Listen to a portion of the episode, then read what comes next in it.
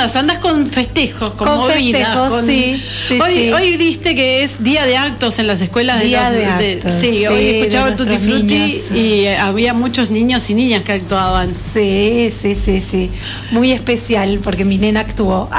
Sí, y son días muy emotivos, ¿no? ¿Por qué? Porque también vemos a nuestras hijas, nuestros hijos participando de esos actos y también nos remite a nuestra infancia, ¿no? A cómo era preparar, si había algún traje, si mamá, papá, tío, tía, abuelo, abuela nos ayudaba a preparar los trajes, a, a saber bien también qué era de la historia, ¿no? ¿Por Sí. qué tenemos que hacer lo que, lo que nuestro personaje en el, en el acto y todo lo demás, ¿no? Sí, muy lindo, muy emotivo, la Sí. verdad que. Y Brenda dijo algo que, que por ahí uno a veces no toma mucho relevancia, pero estos niños que por ahí entraron, niños, niñas, que entraron a primer grado, eh, realmente no tienen recuerdo de haber actuado, porque pasaron Claro. dos años de Claro. pandemia y cuando por ahí tenían tres no se acuerdan. Claro, sí, sí. Eh, sí, Yo pensaba eso hoy, ¿no? Eh, en, en lo personal es, un día especial porque hace seis años me convertí en mamá y, y, un poco eso, mi hija actuaba y, y ella estaba súper feliz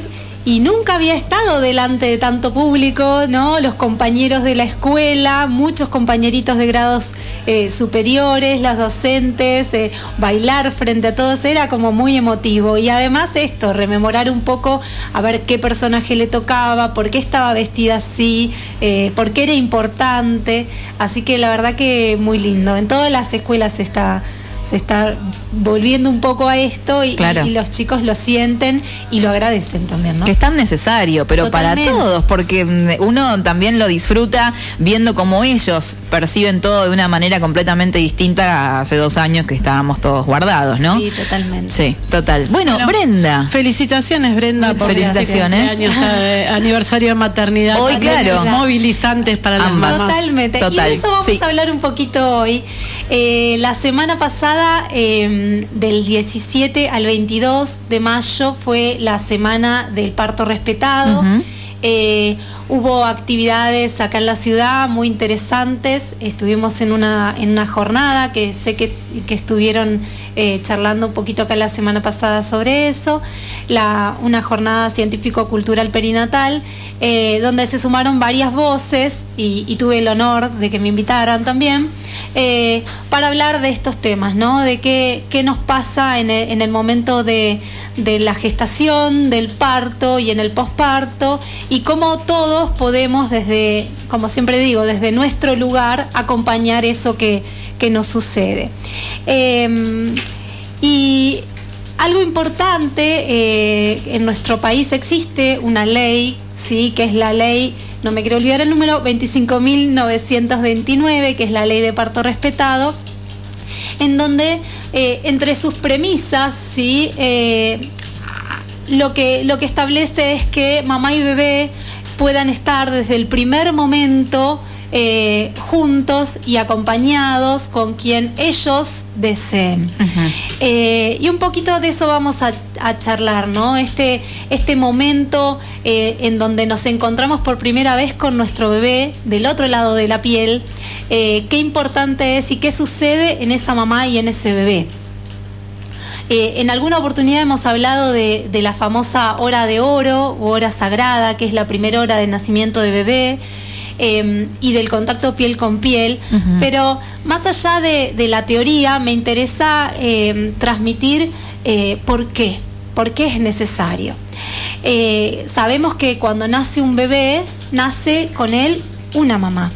Esa mamá, independientemente del número de hijos que tenga, es única para ese bebé, porque ese bebé es único y ese momento es único.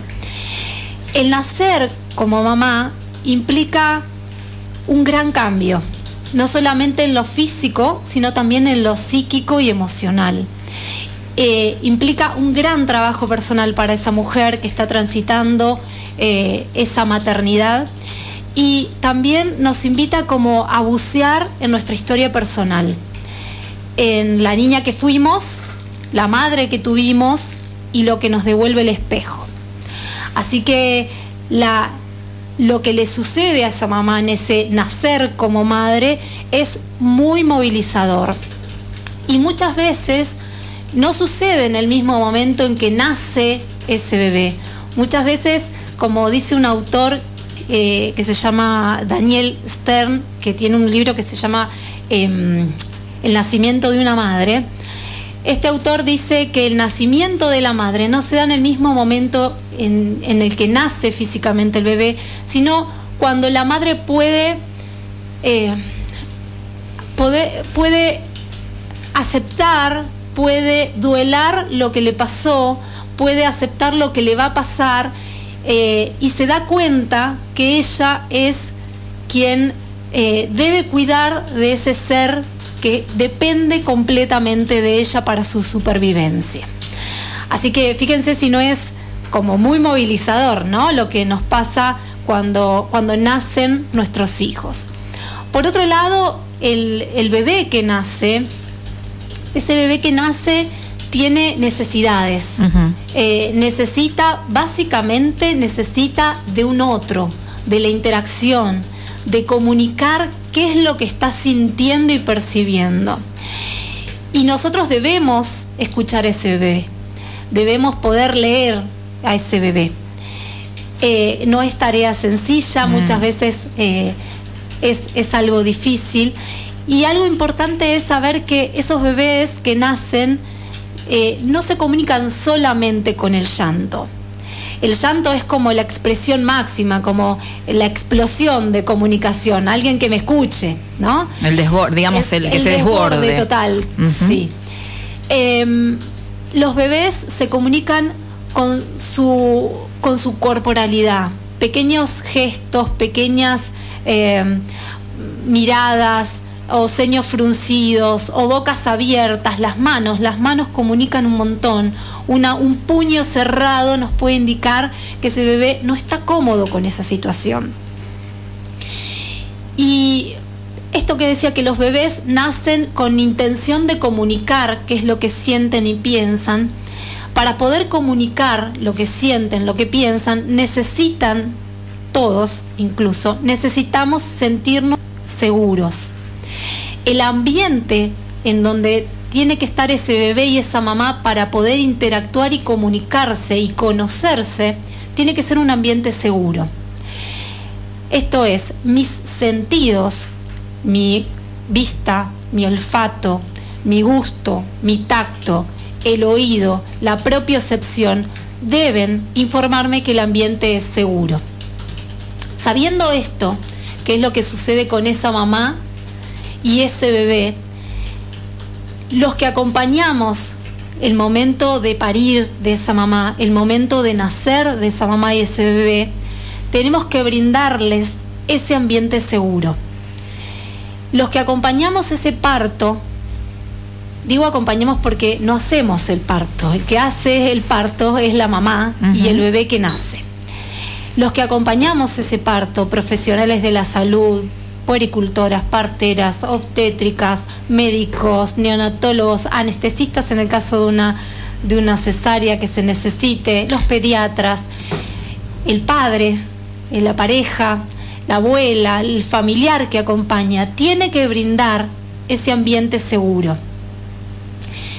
El ambiente seguro para ese bebé y esa mamá es aquel ambiente que les permita intimidad, que les permita conocerse, que les permita vibrar emocionalmente. Y lo que necesita esa mamá y ese bebé es eso, intimidad, tranquilidad, conocerse, estar en soledad, ¿sí? Muchas veces em, uno ve, hace, hace un tiempo atrás, eh, por redes, había mm, una campaña eh, porque había fotos de bebés naciendo, ¿no? En donde veíamos eh, o al padre o, o, por ahí al profesional que acompañaba el parto sacándose fotos con flashes. Y yo imaginaba eso, ¿no? Ese bebé que está de repente en un útero materno, tranquilo, sin calor, sin frío, flotando, que tiene eh, todo lo que necesita y de repente nace y se encuentra con cámaras de fotos, gente que lo sube, eh, ruidos. es como no es el ambiente seguro. Ese bebé muy probablemente va a explotar en llanto cuando porque todos sus sentidos le están informando que ese ambiente no es seguro. Hay ruidos que eh, son muy fuertes. Él en el útero materno tenía eh, los ruidos atenuados, escuchaba el corazón de su mamá, la respiración de su mamá. Eh, hay un autor que habla en, en, su libro mm, Masaje Yantala, habla de que el ambiente uterino es un ambiente muy estimulante para ese bebé, en donde danzamos, ¿sí? Estamos todo el tiempo flotando, danzando, y de repente ese bebé siente el peso de la gravedad. Nació y siente su propio peso, siente el peso de sus órganos y encima lo están pasando de mano en mano.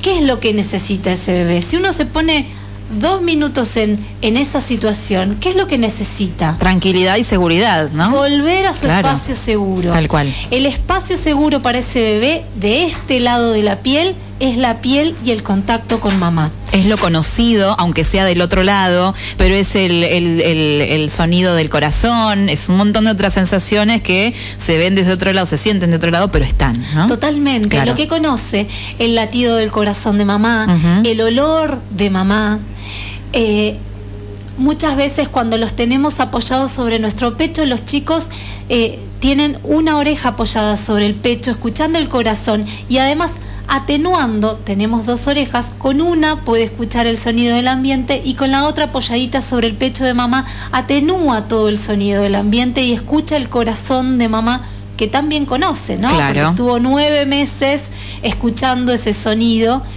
Eh, el olor de la, del pecho materno, las, las glándulas que se encuentran sobre la areola del pezón tienen una secreción que tiene un, olor muy similar al líquido amniótico, entonces es un olor conocido. Eh, la, los ojos los mantiene cerrados, entonces le permite atenuar eh, las luces. Eh, el estar apoyado sobre el pecho de mamá eh, permite que la gravedad no lo lleve hacia el piso, no lo haga caer. Em, muchas veces cuando vemos fotos eh, de los primeros momentos de esos bebés sobre el pecho de mamá, la cara la cara, la expresión de ese bebé nos está indicando que sí, que estamos en lo correcto, que ese es su lugar seguro. Son bebés que se, después del impacto que implica nacer, del estrés que, que implica nacer, tanto para la mamá como para el bebé, ese lugar seguro es el contacto piel con piel con mamá. Y muchas veces me preguntan, de hecho, em, en las jornadas estas que, que tuvimos el viernes, eh, muchas veces eh, me, preguntaron también, y, bueno, ¿qué pasa si eso tan romántico que acabo de contar no sucede? Si no sucede, lo que tenemos que tratar de hacer es que en algún momento suceda. Si por alguna razón eh, nuestro parto no fue como soñamos y fue una cesárea de urgencia, por ejemplo, o nuestro bebé tuvo que internarse en la neo, o muchas veces la complicación es de mamá y no podemos tener al bebé eh, no, no nos vamos a perder ese momento de contacto. Cuando, cuando estemos por primera vez con nuestro hijo, lo que vamos a hacer es apoyarlo sobre mamá y tratar de lograr ese ambiente seguro, volver a esto, que el bebé reconozca lo que durante nueve meses él vivió, ese lugar seguro. Y otra cosa que, que muchas veces me preguntan es, bueno, ¿y, y toda la familia, ¿no? Que está alrededor. Sí. hablas de mamá y bebé y todos los que estamos alrededor, todos los que están alrededor también. Pero de otra manera. Totalmente. Claro. Ese papá va a lograr hacer lo mismo que hace mamá.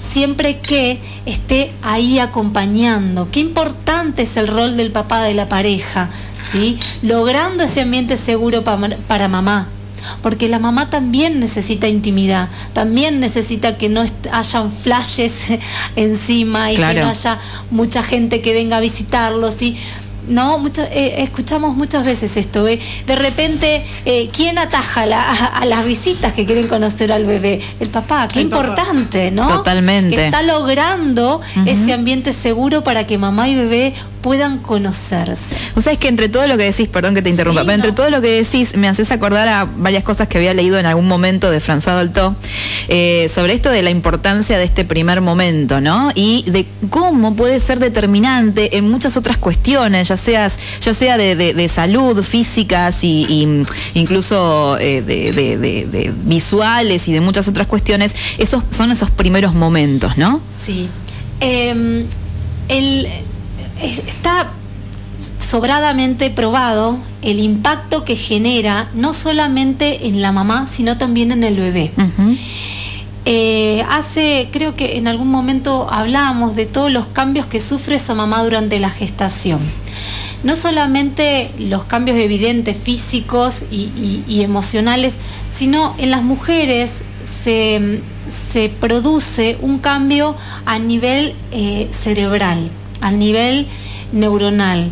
Las conexiones que se van generando eh, entre las neuronas y las nuevas vías, porque hay nuevas vías de comunicación en nuestro cerebro, nos van preparando esos nueve meses para estar completamente al servicio de ese bebé que nos necesita. Hace un tiempo hablaba con una mamá, yo le decía, los bebés, eh, los primer, el primer mes sobre todo, tienen un sueño que eh, duermen muy profundamente. Cuando se duermen, ingresan a su ciclo de sueño en un sueño muy profundo. Entonces puede pasar cualquier ruido, un camión por la calle que haga mucho ruido y el bebé no se va a despertar, pero la madre, ¡pum!, abre un ojo Alerta. y está todo el tiempo como rechequeando. Y muchas veces me dice, ay, yo dormía bárbaro y de repente ahora me despierto. Bueno, todo tu, todo tu organismo y particularmente tu cerebro se preparó para que estés en esa situación, para poder cuidar y acompañar a ese bebé. Y en el caso del bebé, el cerebro del bebé es un cerebro que está ávido de desarrollo, necesita desarrollarse. Y como siempre digo, nosotros somos seres sociales, nuestro cerebro es un cerebro social y necesita de ese otro. En el caso de los bebés, nos recontra necesita a ese otro para modular sus emociones, para prestarle palabras a ese bebé de lo que le está sucediendo y poder explicarle y acompañarlo. Si ese bebé se encuentra en un ambiente seguro en donde todos sus sentidos, vista, olfato, el olfato es muy poderoso, el olfato tiene una vía directa con las emociones. El nervio olfatorio va desde la nariz hacia la amígdala, que es la zona de nuestras emociones.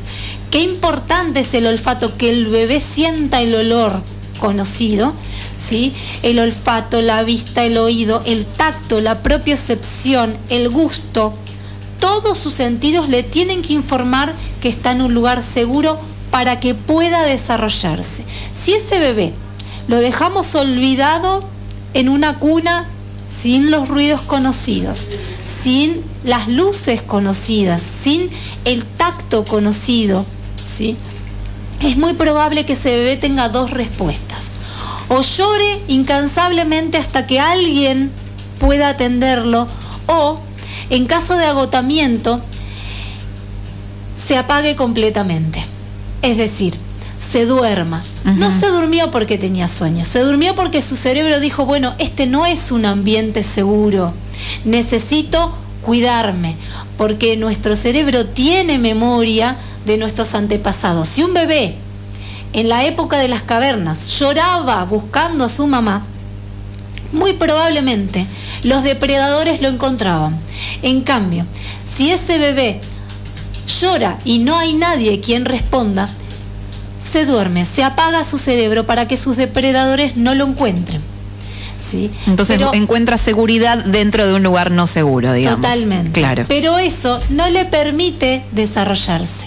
Entonces, volvemos a, a lo que estábamos hablando antes. Necesitamos acompañar a ese bebé y a esa mamá para que tengan ese lugar que les permita seguridad, intimidad, contacto y desarrollo para ambos. Y en el caso de los papás, estos cambios que se dan en las mamás, en el cerebro, también se suceden. Pero como la mamá lo gestó, ya le lleva nueve meses de, de ventaja. De ventaja. Claro. Exactamente. Claro. Pero en la medida que ese papá acompañe a esa madre, acompañe a ese bebé, pueda eh, decodificar qué es lo que le está diciendo ese bebé, y algo que yo les digo a los papás, olélo.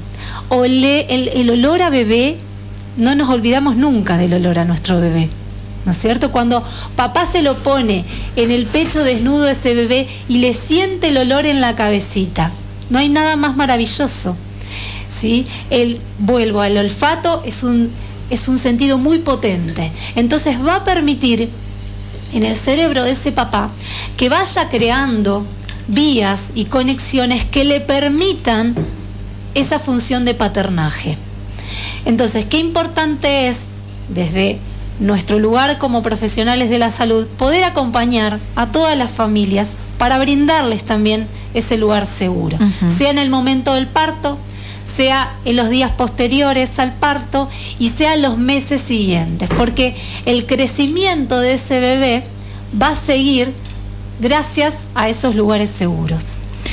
Y las familias y amigos y cuando es ese primer mes pueden venir y colaborar con otras cosas que no sea como sostener al bebé. bebé. Claro, totalmente, sí. Sí, sí. Yo creo que e, eso igual eh, lo van lo van manejando cada familia. Si uno habla y, y, y explica eh, y, y el otro esto se puede poner un poquito en los zapatos de mamá, en la piel de ese bebé, en lo que, en lo que están sintiendo, en lo que están vivenciando. Como dije al principio, el, el nacer como madre es un gran trabajo personal y no se da de un día para el otro. Uh -huh. ¿sí? Entonces, eh, palabras que alienten, eh, miradas que apoyen, gestos que acompañen sería como, como lo ideal. Eh, y vuelvo, qué importante es el rol del papá en esas situaciones, ¿no? El papá, la pareja, eh, la familia, el núcleo familiar más cercano. ¿No es cierto? Sobre todo respeto y empatía, ¿no? Creo que serían las, las palabras fundamentales en una situación así. Eh, seas, eh, digamos, madre, padre, hayas tenido hijos o no, creo que también respetar el tiempo de, de, de, de los protagonistas, madre, hijo, hija, eh, padre, pareja, quienes estén en ese círculo tan pequeñito y tan también amalgamado, ¿no? Sí. Porque tiene también que ser como una coreografía todo, ¿no? Totalmente. Así como en el momento del parto, después todo lo demás también va generándose así como un engranaje perfecto. Los hermanitos. ¿no? Totalmente, si las hubiera mascotas. Upa, claro. Tenemos como El como ritmo que- de la casa.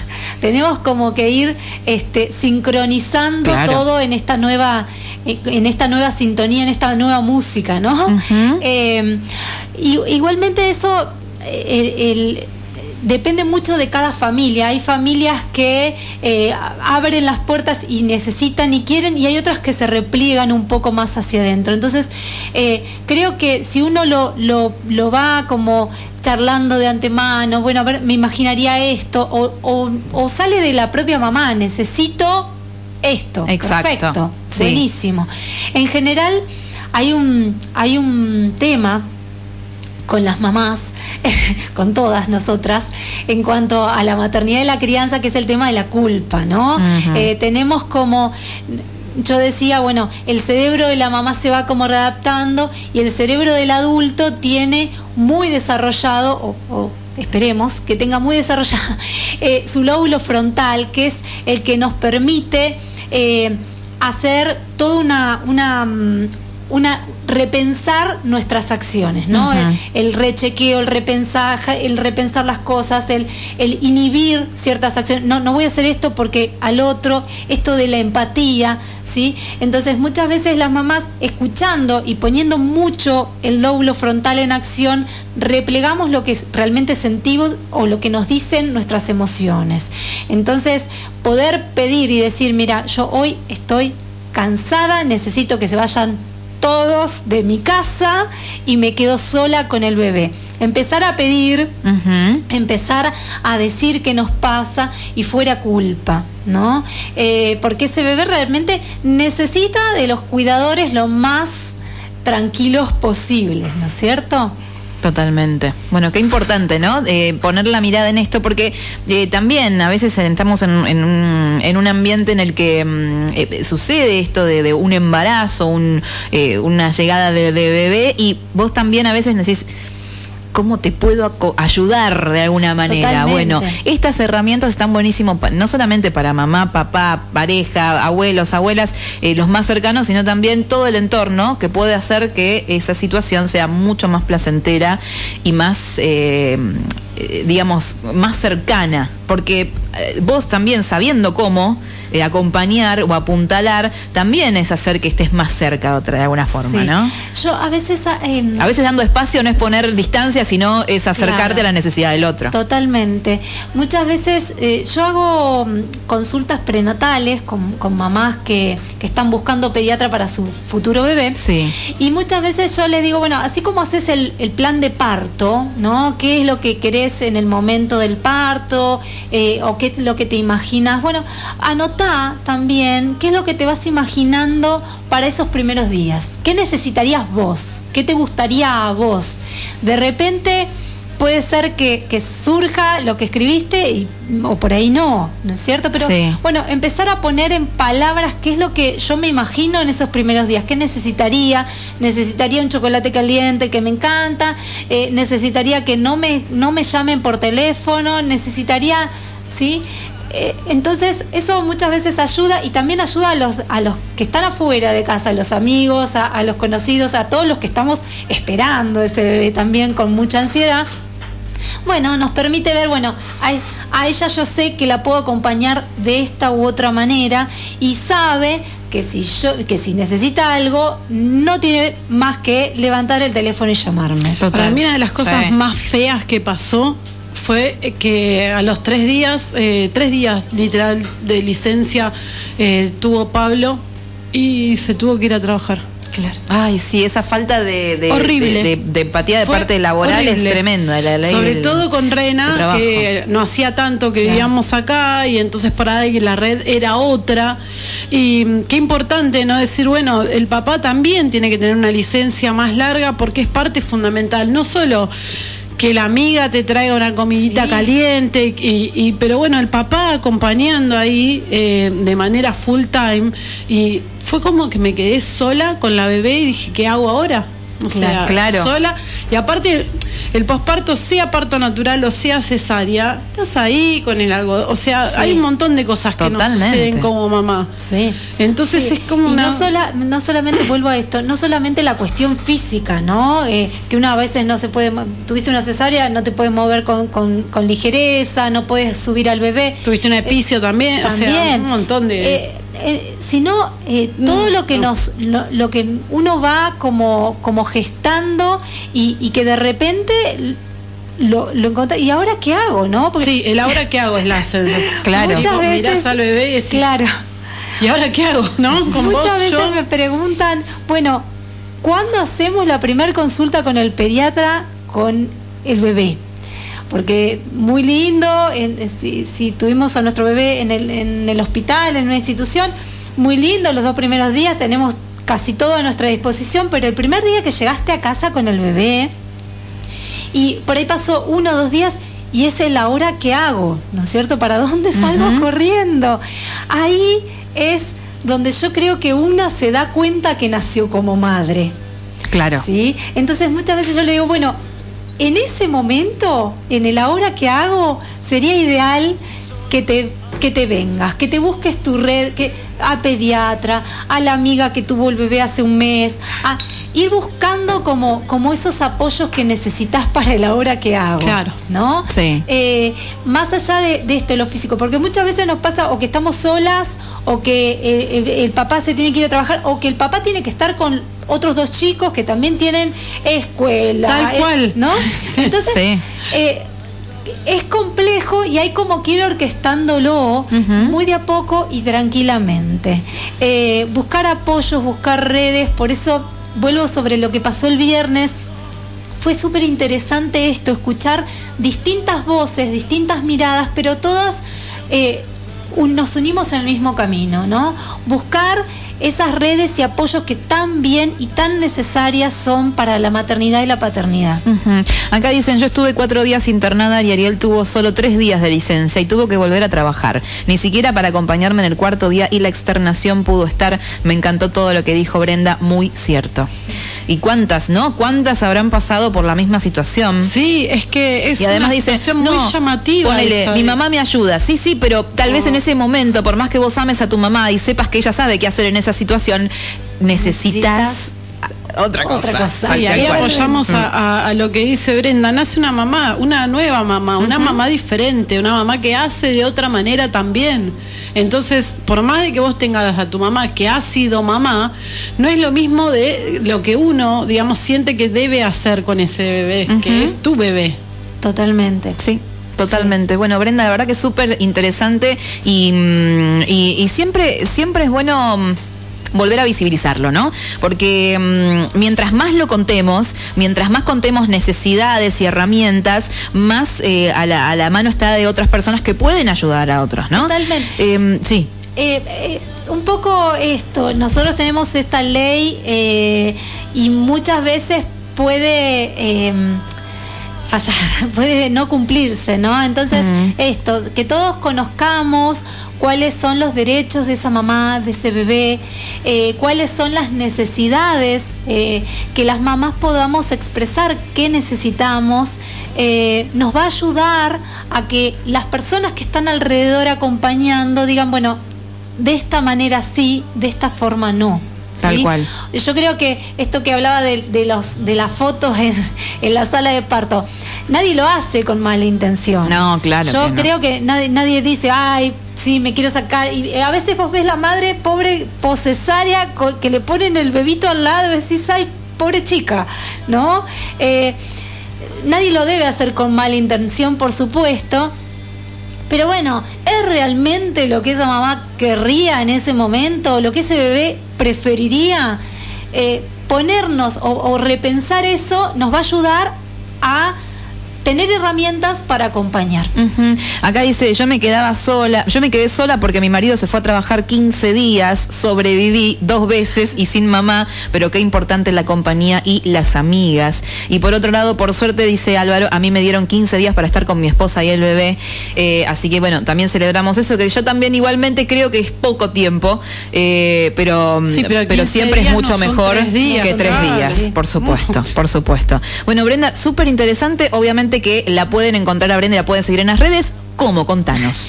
Estoy en Instagram, arroba brenda.pediatría y en Facebook, doctora Brenda Tomás Pediatra. Ahí está. Y qué interesante esto que decía Brenda antes de que se vaya, Sí. de poder planificar también eh, cuando nace el bebé ya tener, haber tenido alguna conversación con, con el futuro, la futura pediatra de ese bebé. Sí, ¿Sí? sí. porque te lleva a tranquilidad, te lleva a decir, bueno, no importa que el bebé tenga cuatro días, yo puedo ir a ver a la pediatra porque ya hablé con ella, ya hablé con él y ya puedo ir a visitarlos y tener la tranquilidad. Déjame Sí. que te haga una, una observación Sí. respecto a eso. Eh, las consultas prenatales con el pediatra para mí son fundamentales, porque muchas veces este, uno puede incluso recorrer distintos pediatras, a ver con quién se siente mucho más contenido, seguro, decir, bueno, me gustó, sí, eh, sé que puedo contar con esta persona. Eh, a veces nos pasa que que uno va al médico, cualquiera sea el médico, y, y te lo súper recomendaron y, y a vos no te... No te vibra. Claro, no, no, no sentís como, como esa relación que decís sí, confío plenamente. Así que es para mí es fundamental, yo siempre le recomiendo hacer una consulta en el último trimestre de la gestación buscando esto, buscando ver qué pensamos, qué sentimos. Incluso para, para nosotros como, como profesionales también nos permite eh, ver qué es lo que sienten y piensan mamá y papá respecto a ese bebé para poder acompañarlos de este otro lado, ¿no? Eh, y, y no en una primer consulta con bebé que muchas veces eh, dificulta Sí. aún más y hay tantas cosas por charlar que se hace eterna y prolongadísima. Totalmente. Fabi dice, y cerramos, fui abuela en plena pandemia, gracias a Dios, a pesar de la, de la espera, que a mi hija le querían hacer parto normal, que no pasó, nació por cesárea, una leona mi hija y su pareja a la par. Es muy especial todo cuando tenés a tu bebé en tu pecho y te transformás en mamá. Es lo más lindo, hermosa esta charla, chicas. Felicitaciones. Gracias. Gracias, Bueno, le agradecemos a, a Brenda que ha traído este tema que es eh, hermoso y sensible. Muchas gracias, Total. chicas. Gracias. Bueno, viendo y en 15 felicidades. Bueno, y felicidades. Eh, nos encontramos en dos semanas, por supuesto, para la columna, la nueva columna de pediatría Saludamos de la a la doctora mamá de Brenda Brenda, Tomás. porque hoy sí. vino la, o sea, es hermoso porque vino todo, eh, vino así la mamá Brenda y sabemos que está cumpliendo años su hija, así que ahí toda la escalera y toda la red de contención. Correcto, Totalmente. correcto, qué lindo. Gracias. Bueno, un placer, Brenda.